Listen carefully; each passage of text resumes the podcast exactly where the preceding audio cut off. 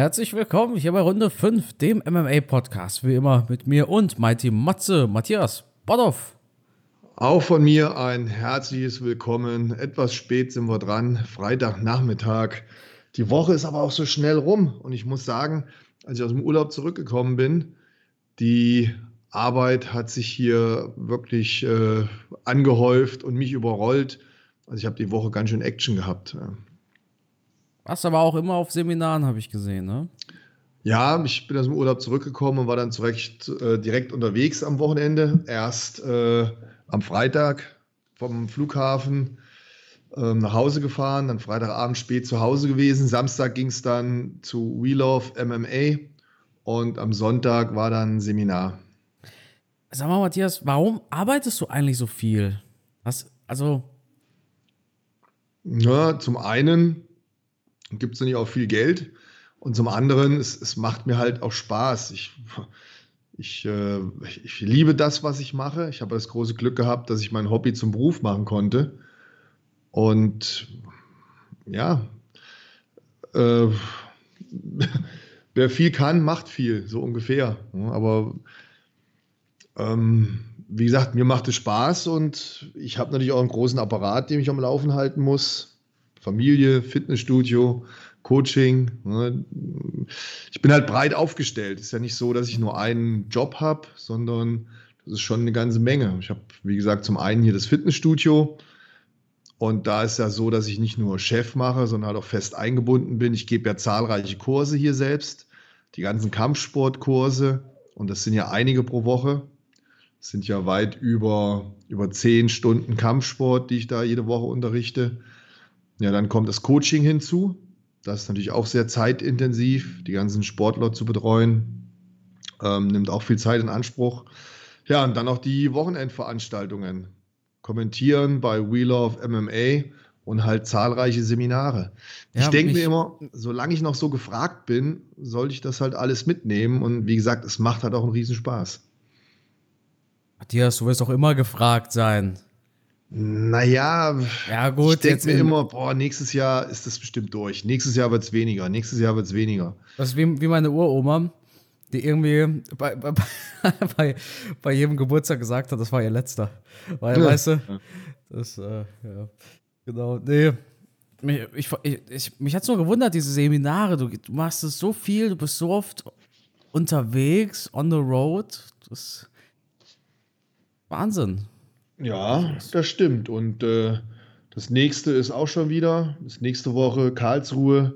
Danach geht es nach Jena und dann ist schon wieder We Love MMA. Da geht es dann nach Stuttgart. Danach ist dann das nächste Seminar wieder. Da geht es nach Senneberg.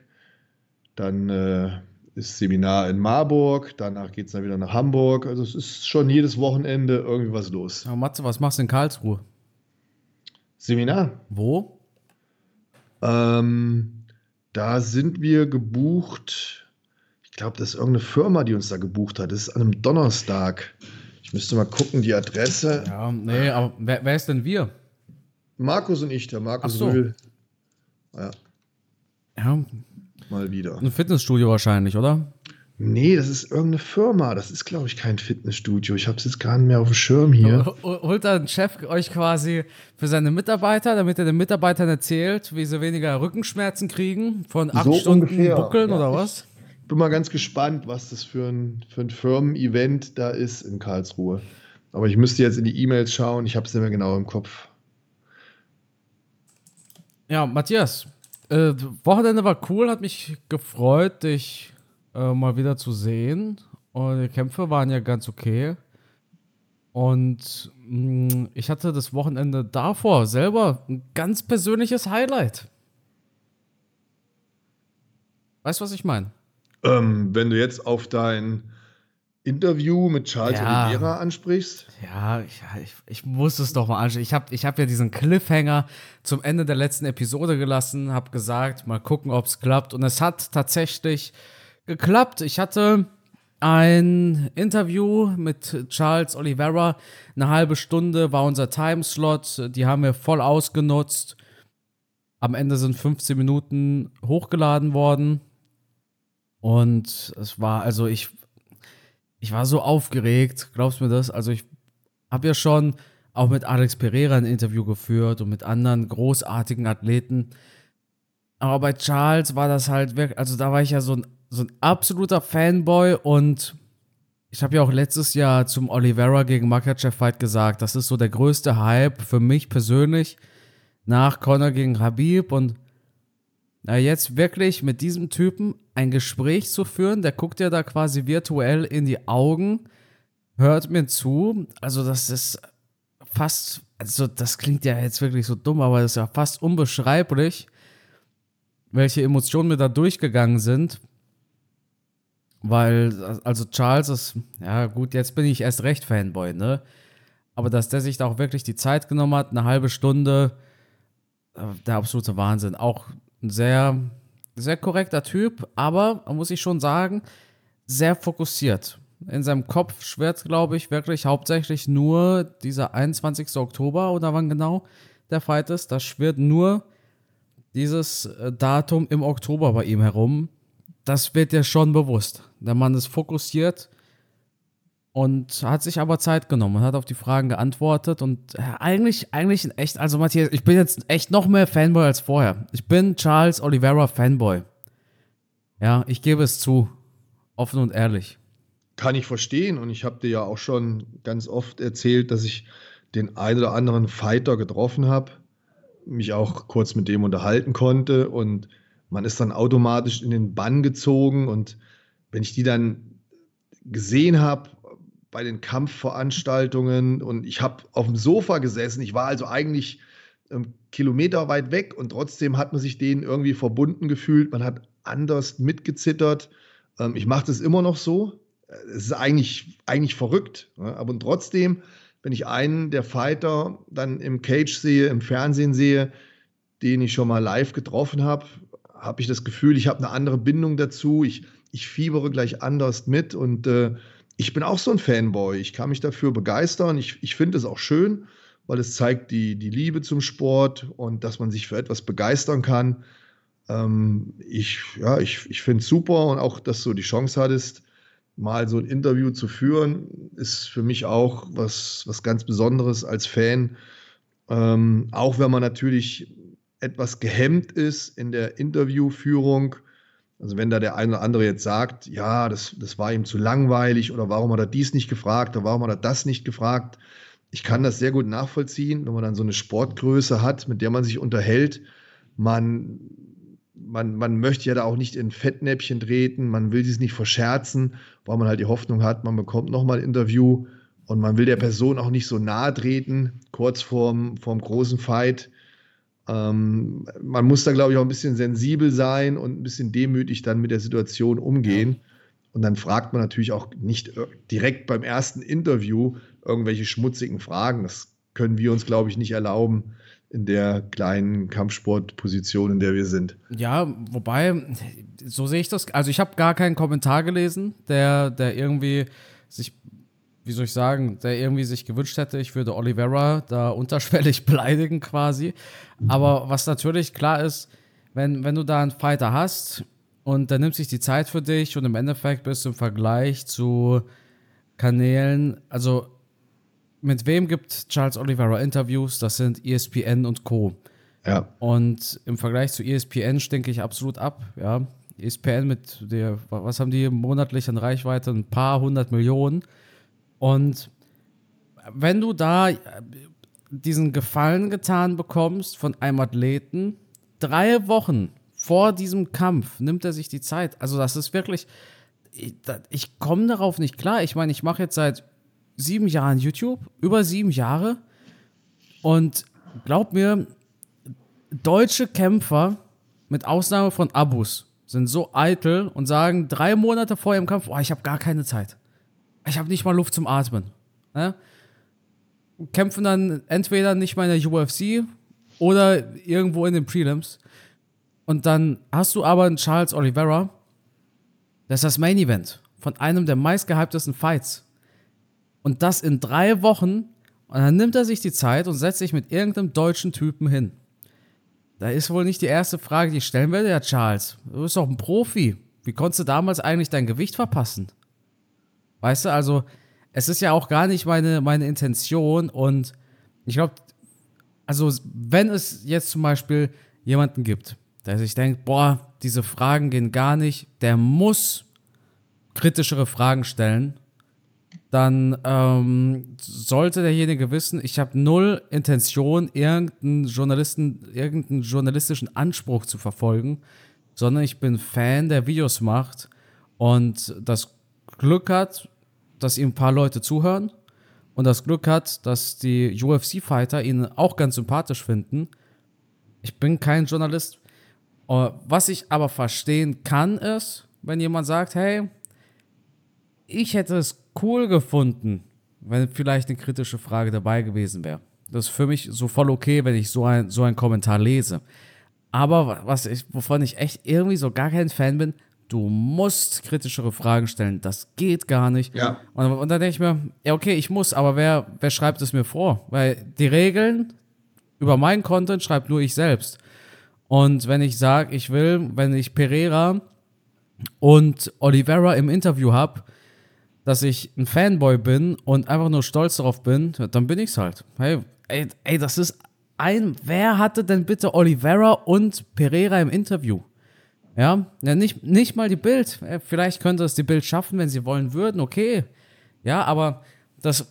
das, das ich habe ich, ich hab, ich hab was geschafft. Das hat halt, ja, das, das gab es noch nie und ich werde mir diese Kontakte auch nicht verbauen. Also, das, das, was ich unbedingt vermeiden wollte, war, Oliveira legt auf, schreibt seinem Manager, hey Homie, was hast du mir da bitte für einen Spasti rangeholt? Ja, mhm. hätte ich gar keinen Bock. Fun Fact, der Manager von Charles, einer seiner Manager, spricht Deutsch. Der hat in Deutschland gelebt. Wusste ich gar nicht. Aber ich habe ja, hab ja quasi Kontakt mit ihm gehabt und dann antwortet er mir auf einmal auf Deutsch. Also typisch so krass gebrochenes Deutsch, also kein Google-Übersetzer, sondern hat er schon selber getippt, hat er gesagt, er hat ein paar Jahre in Deutschland gelebt. War natürlich cool. Hat, wahrscheinlich hat er sich auch meinen Kanal kurz angeguckt. Ähm, ja, aber deshalb, also ich, ich, ich finde,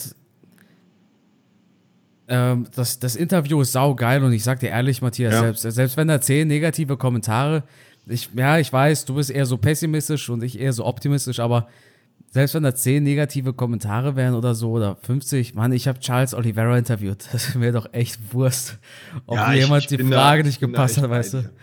Und ja. ich bin ehrlich, ich, ich hätte es mich auch gar nicht getraut, irgendwelche kritischen Fragen zu stellen. Ich bin da viel zu respektvoll und denke mir, ähm, nutz einfach die Zeit und für ein einfaches, vernünftiges Gespräch und, und sei glücklich damit da jemanden bloßzustellen oder ja, macht man ja nicht. Ne? Ja, das war, das war auch damals bei Abos zum Beispiel ganz schwer für mich, weißt du? Weil, wie schaffst du diesen Draht zwischen, ich kenne Abos jetzt auch schon über fünf Jahre oder so, man war immer gut miteinander, sehr gut miteinander sogar und dann, äh, dann nimmt er sich die Zeit für ein Interview und klar brennt es allen auf der Seele. Was, was war da los? Im Strickland Fight zum Beispiel. Aber ich, ich, ich weiß nicht, aber ich, mir ist es zum Beispiel wichtig, so auf, auf Augenhöhe mit dem Fighter zu sprechen.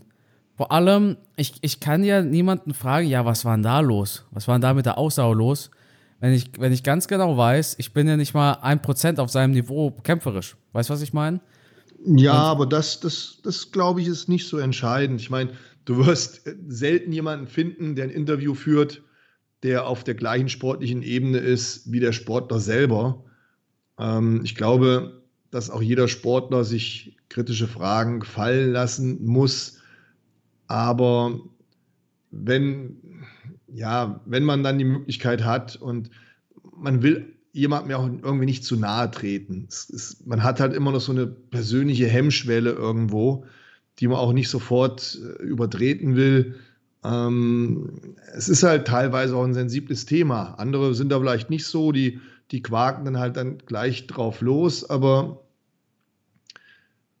ähm, ich bin halt auch so ein Typ, ich bin dann eher respektvoller. Ich will dann da keinen kein Salz in irgendwelche Wunden streuen. Ich würde mich da auch immer sehr zurückhalten und würde dann eher abwarten, bis mir der Interviewpartner, in dem Falle dann der Fighter, mir gegebenenfalls wenn es denn dann so sein sollte, den Ball so ein bisschen zuspielt. Aber ansonsten würde ich da auch nicht zu kritisch dran gehen an das Thema.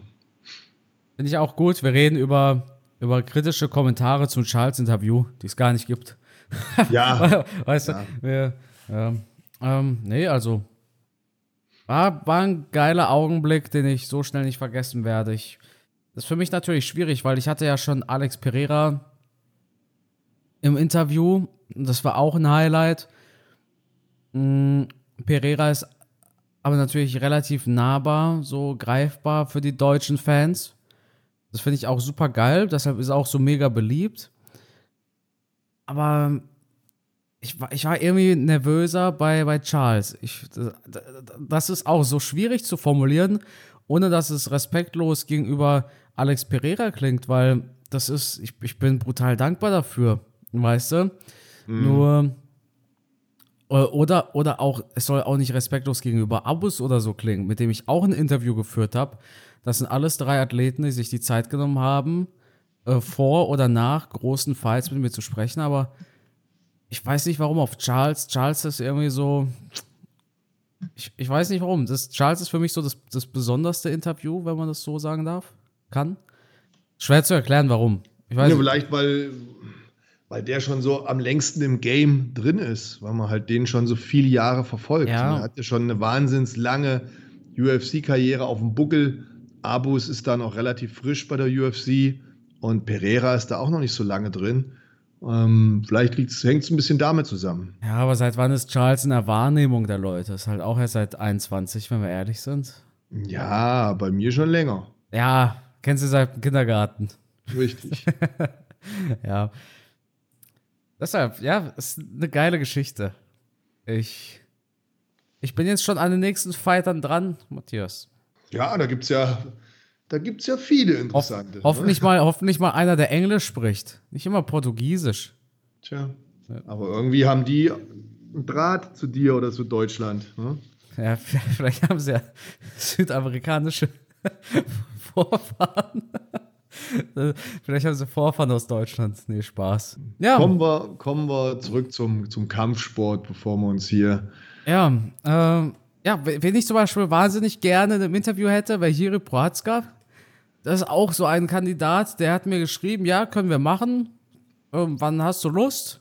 Und dann schreibe ich ihm wann und dann, dann kommt ich verstehe das nicht, Mann. Dann sag doch lieber nein. Ich, ich weiß auch nicht.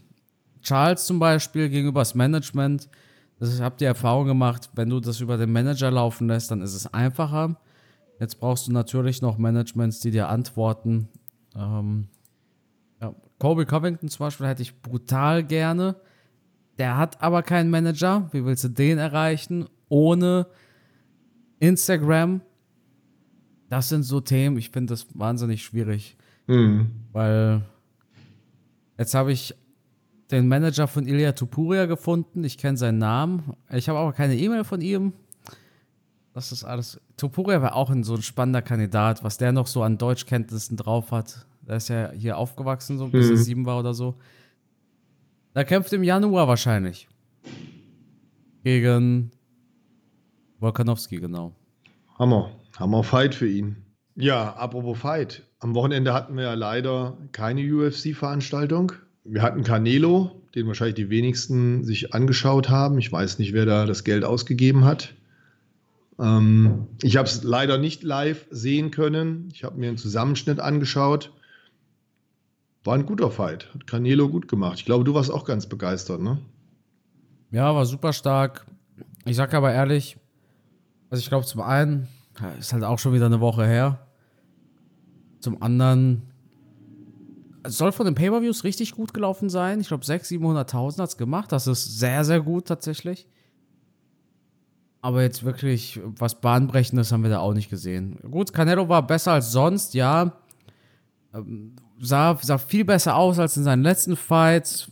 Es hieß ja schon so ein bisschen, er wäre washed. Ich denke, damit hat er allen Gerüchten ja. gezeigt, wo er aktuell dran ist. Und das ist immer noch einer der Goats. Aber ja, es ist zu lange her. Es ist eine Woche her. Das, ja. ja. Oh, es wird gerade geklopft. Ja. Schön. Entschuldige, Carsten. Kein Problem. Genau. UFC am Wochenende, ich bin ehrlich, Matthias, also Grant Dawson gegen Bobby Green ist ja wirklich einer der antiklimatischsten Main Events, an die ich mich echt seit, also wenn, ich jetzt an die größten Main Events, äh, an die größten Stinker Main Events zurückerinnern muss und da jetzt an das kommende Event Dawson gegen Green denke, dann ist das, dann ist das aber ganz weit oben. Ja, da muss man schon, muss man schon lange, lange überlegen. Ja, wir fast schon mehr auf dieses Holly Home gegen Bueno Silva, fand ich da besser, sag ich dir ehrlich. Tja, wenn man so zurück überlegt, ne, diese Fight Nights, die wir hatten in der Vergangenheit, tja, da finde ich Cara France gegen Albasi, ja, hm, war auch mal so ein Ding. Ja, schwierig, sich da so richtig jetzt für zu hypen. Ähm, ich werde es nichtsdestotrotz, werde ich es auf jeden Fall gucken, klar. Aber es ist jetzt nicht bahnbrechend. Ich glaube, ähm, das Wochenende wird nicht so viel Aufsehen erregen. Joaquin Buckley kämpft, da freue ich mich drauf. Den sehe ich ganz gerne. Aber ansonsten ist die ganze Fightcard ja entspannt. Rudoba eigentlich auch immer ein sehenswerter Fighter.